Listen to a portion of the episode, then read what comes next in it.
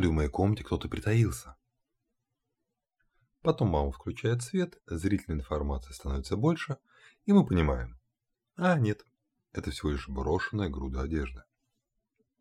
Такая ситуация возникает, потому что у человека есть два источника зрительной информации. То, что действительно видят наши глаза, и модели, уже хранящиеся в голове.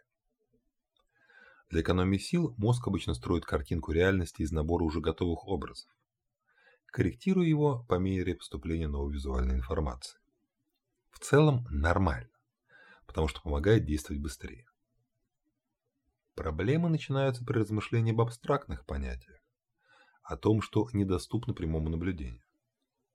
Например, когда думаем, как к нам относятся другие люди. В таком случае корректирующая информация практически не поступает. Например, нам кажется, что мы хорошо знаем своих друзей. Только видим мы их примерно в одних и тех же ситуациях. А, например, у нас взяли денег в долг и не возвращают. И мы поражаемся, почему друг так странно себя повел. На самом деле это просто новая ситуация, по которой у нас еще не было данных. Вот в результате мы живем в искаженной картине социальных отношений.